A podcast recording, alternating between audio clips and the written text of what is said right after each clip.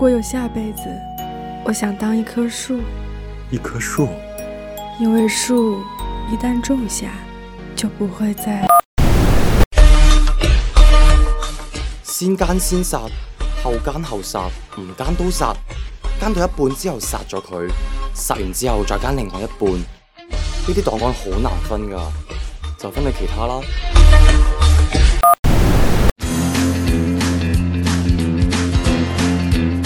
守在电视前等剧，还在打开电脑看着一直卡的视频，你 out 啦！现在有一项最新科技创新产品，无需电脑，无需电视，无需任何媒介，只要打开你的脑电波，连接到三华广点无主题点 com，就能够了解到天上地下、撒腿跑的、水里游的各种天马行空、奇葩无比，你想听的、不想听的故事。九九八，全场十元，太天真了！无需收费，无需注册，默念七遍无主题空间，你就可以召唤神龙给你讲睡前故事哟。不相信免费的东西，这我就不爱听了。马上给您试用一次，效果立见分晓。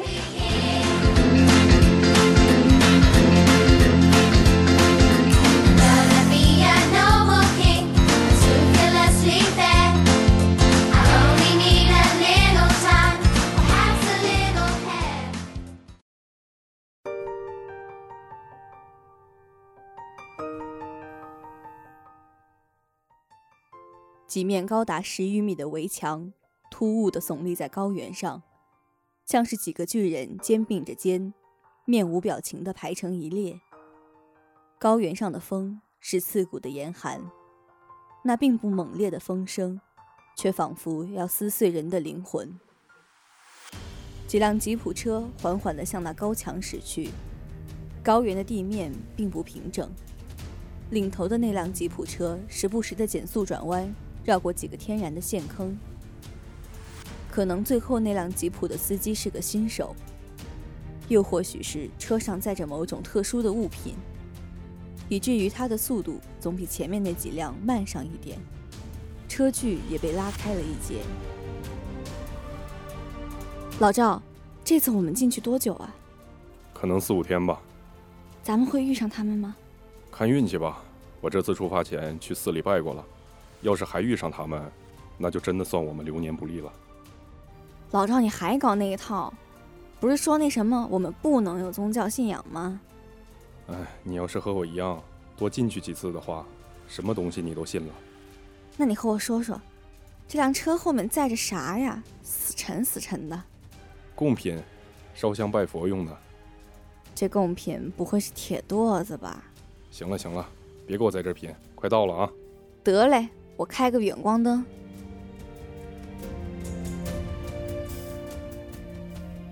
不知什么时候，前方出现了一整片的浓雾，遮盖着高墙的墙根。即便这几辆吉普开着刺眼的远光，还是只能勉强看清前方五六米的道路。又开了一会儿，他们终于靠近了其中的一面高墙。几辆吉普车有序的在围墙边不知何时画的白线框里停好，熄火，关灯，在一片浓雾里安静了下来，似乎在等待着什么。哥，门还没开啊？我们可能来早了吧？靠！我刚游戏才打了一半，老赵硬是把我从网吧里拉出来，还想游戏呢？不小心点的话。过会命都丢里面了，这可不是合金弹头，有九十九条命。行，那就安静点等吧。臭小子，给我根烟。没带。哎，刚才路上我可就见你抽烟了，敢呼我？嘘，你听见了吗？什么？一声巨响从围墙的另一头传来。过了一会儿，一个城门似的孔洞在围墙上出现。几辆吉普车重新发动了引擎，依次进入孔洞。来时路上开在最后的老赵，此时却是第一个进入那座城门。不知为何，这次他的车速比刚才快了很多，似乎有什么东西在牵引着他的车体向你驶去。如果车速一直慢不下来，就拉手刹啊！什什么意思？他们也太心急了。上一批人是没有完成任务吗？老赵，到底为什么不能减速啊？你记得拉手刹就对了。行吧，听您老的。前方已经依稀可见几座高塔，第一辆吉普车的速度也终于慢了下来。太阳在围墙里诡异的失去了光芒，只剩下一个轮廓，挂在此时低矮了很多的天上。第七区，到了。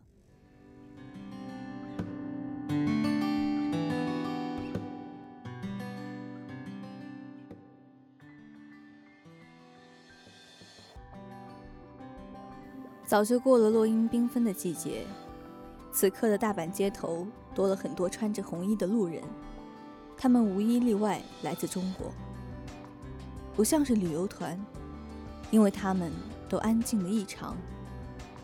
只是统一的穿着，不由得让当地的群众感到怪异。当然，仅仅是怪异而已。你说这次去西藏的那群人会有几个出事儿啊？你应该问会活下几个。你怎么这么不信任组织里的人啊？老赵可是这次的带队人呢。你倒是知道老赵是带队人，那你知不知道每次他带的小队存活率是多少？嗯，这个我就不知道了。百分之三十，这还是更新装备以后记录的数据。什么？这也太吓人了吧！感情老赵头的外号“黑无常”是这么来的呀？我以为单纯是因为他长得黑呢。这次我们捕捉的目标出现了，先别聊了。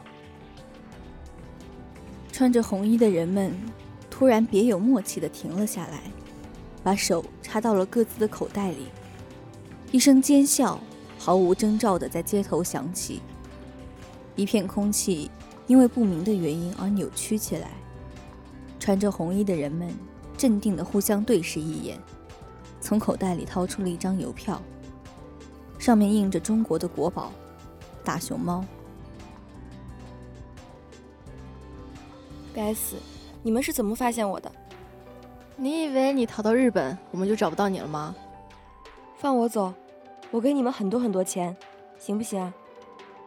如果是别人给我们钱，我们兴许会收下；可如果是你给的钱，我们是不会要的。你是瞧不起貔貅？我要告你种族歧视，上哪儿告去？先和我们回去再说吧。别以为用熊猫邮票就能对付我们，我可是龙的第九个孩子。就算你是龙，我们也得把你抓回去。怎么不学学你哥避案，替我们做事，吃好喝好，就是有点不自由。你可别提他了。哎，我怎么动不了了？看来邮票起作用了，上。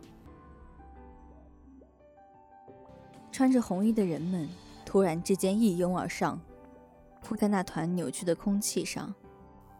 过了一会儿，一个白发少女被众人绑着，押到一辆面包车上。我还以为你们是来日本的中国旅行团呢，太扫兴了。那对不起了，让你失望了。我们很穷，是真的穷。你说一会儿能从他身上敲多少钱出来？不知道，嗯，应该会很多吧。你们太过分了吧？研究部开发的邮票可真有效果，这样的话过海关的时候也很方便。方便是方便，就是太没有气势了。能说说到底是什么原理让我动不了的吗？嗯，一个内刻在邮票上的法阵。哎，说了你也不懂。好吧，别让我找到机会逃出去，你们这些痴汉。面包车开出了购物街，直奔机场而去。小貔貅一路叫着救命，但面包车上醒目的“精神疾病治疗中心”的字样，让路人们再也提不起半点疑心。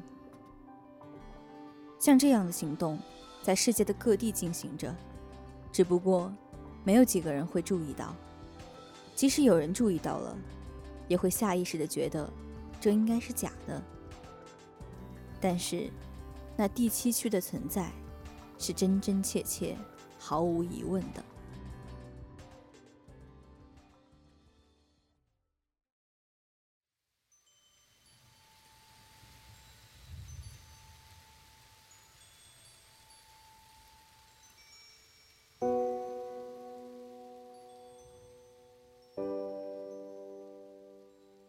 上个月重庆市一次突然的轻型流感的爆发，让疾控中心的小王很是头疼。究其原因，是他查不出这次流感的病原体究竟是何方神圣。不过让他庆幸的是，这种流感的非致死性和短暂性，使得此次爆发的流感被认为是换季时人们身体不适应导致的，并未被媒体大肆宣扬。今天晚上有位政府官员赵先生要登门拜访，说是想了解一下这次流感的详细情况。小王当然乐意效劳，只是一想到这次流感的原因不明，小王心里莫名的有些发虚。傍晚的时候，赵先生如约而至。您好，我是疾病预防中心的小王，请问您是？我就是今天下午给你打电话的赵先生，幸会幸会。其实吧，我这次来，不是要找你了解这次流感的情况的，我是想和你解释一下这次流感的原因。您居然知道原因？可是我已经对比过了，这次的病原体。不是任何已知的流感病毒，甚至是其变种株型，更不是什么多肽或者聚合体。要我说的话，它更像一种单细胞植物。你说的很对，我再跟你具体的自我介绍一下吧。我叫赵希德，是第七区行政部副部长。这次重庆市的流感爆发，与我们区一种样本的出逃有关，实在是不好意思。什么第七区？我怎么没听说过？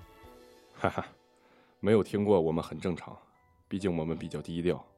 这不是重点。现在，请告诉我，刚才你所提到的样本是怎么传播流感的？嗨，瞧我这记性，差点忘了正事。这次流感的爆发是由于我们第七区收容的第五九四一号样本忘忧草的种子被执勤人员不小心带出了隔离区。并在这位人员返回重庆住所后不正确的处理所导致的。忘忧草，我从来没有听说过这种植物啊。所以说啊，你没有办法查明原因。忘忧草没有固定的外形，只能通过辨别其叶片的脉络才能确定它的存在。而这种植物灭绝很久了，是在近两年依靠基因技术从化石中复活的。传闻在上古时期。忘忧草可以消除人的负面情绪，但相对的，会麻痹人的神经系统。所以说，它也被第七区成为人类历史上的第一种毒品。那它既然是一种植物，怎么会导致人患上流感呢？因为我们是在第七区将它复活的，那里和重庆市气压不同，在压强升高后，忘忧草的叶片会细胞化，虽然叶片细胞会依旧保持活性。但却无法独立地进行正常的新陈代谢，在细胞被吸入人体后，有极大的几率造成和流感相似的症状。而现代医学是无法解释植物细胞对流感的诱发性的。原来如此啊！明白了这次流感的原因，我的一桩心事算是了结了。能认识像你这样认真负责的疾病学专家，我这趟算是没白来呀。哪里哪里。对了，能否告诉我你所说的第七区在中国的哪个地方？在西藏。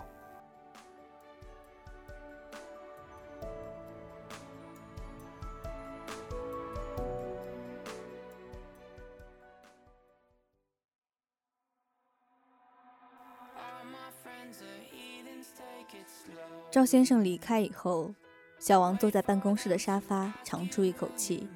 拿起了茶几上的手机，熟练地拨通了一个远在美国的号码。喂，我是王。告诉乔，五十一区要找的东西很有可能在中国，中国西藏。先挂了。了解。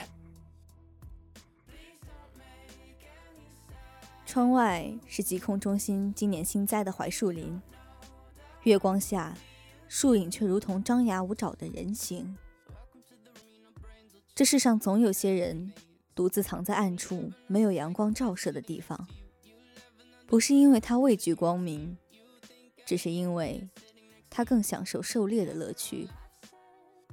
小王看着刚刚上车的赵希德，嘴角一扬，右手慢慢的转起了戴在左手拇指上、刻着小丑笑脸的铂金戒指。第七曲吗？哼，有点意思。